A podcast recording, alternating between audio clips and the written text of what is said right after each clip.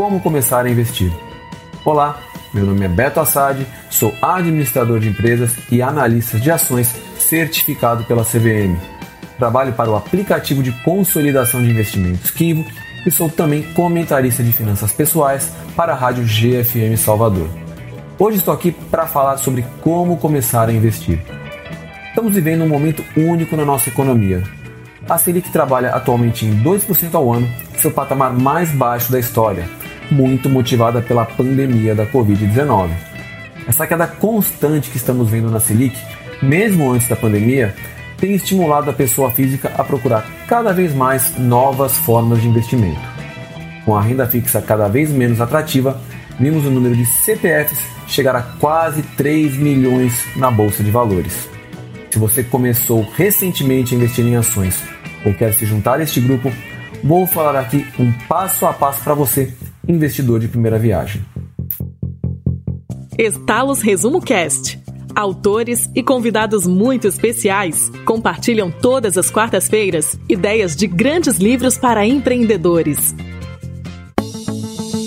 O primeiro passo é definir o perfil.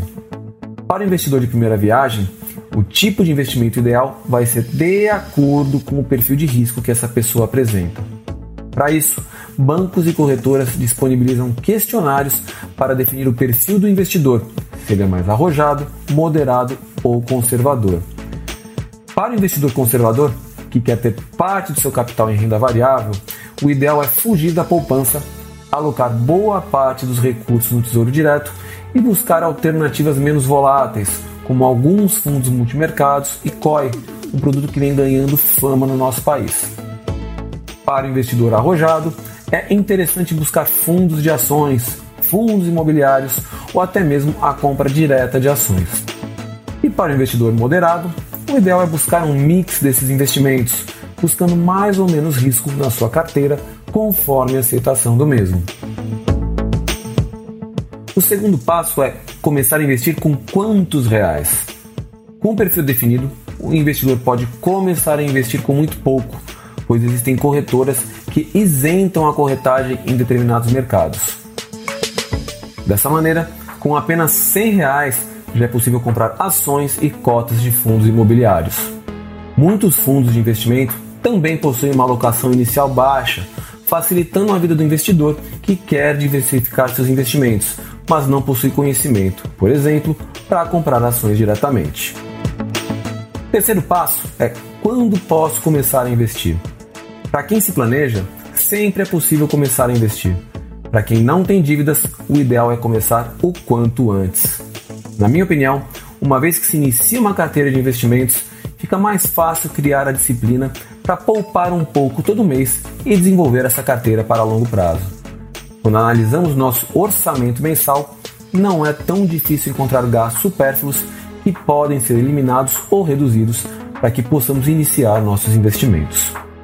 Exige sim um pouco de sacrifício e disciplina, mas é necessário se queremos construir uma aposentadoria mais confortável para nossa família. O quarto passo é o acompanhamento. As pessoas devem acompanhar de perto as empresas e carteiras onde o dinheiro foi aplicado, pois o mercado é muito dinâmico. Utilizar plataformas e aplicativos que auxiliam nesse processo ajudam muito, inclusive investidores que ainda não têm muita experiência. O Kinvo é uma dessas plataformas que permite controlar, analisar e acompanhar todos os investimentos em um só lugar. O Kinvo investe constantemente em tecnologia para oferecer uma gestão completa para quem busca por praticidade no controle financeiro.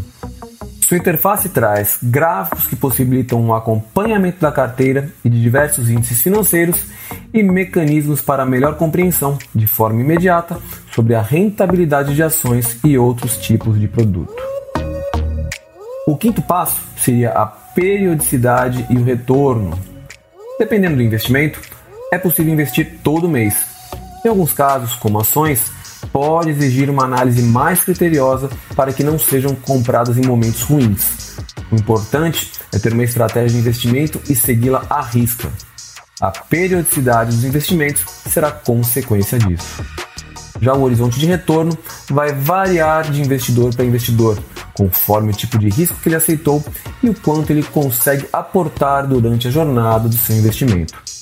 De qualquer maneira, independente do investidor buscar muitas vezes ganhos de curto prazo, o ideal é que ele foque no longo prazo para dar tempo de sua carteira se valorizar. Recomendo para quem quer se transformar num grande investidor com uma boa base teórica para tomada de decisões dois livros clássicos do mercado financeiro. O primeiro é O Investidor Inteligente de Benjamin Graham, livro que vai te ensinar a escolher boas empresas para investir. O segundo é a Análise Técnica Explicada de Martin Pring. Este livro vai te ensinar a dinâmica dos preços e te ajudar a definir o melhor momento de entrada nas ações que você escolher. Muito obrigado a você que me acompanhou até aqui e para acompanhar seus investimentos de perto, conheça o aplicativo Kinvo. É gratuito. O nosso site é www.kinvo.com.br. Até a próxima.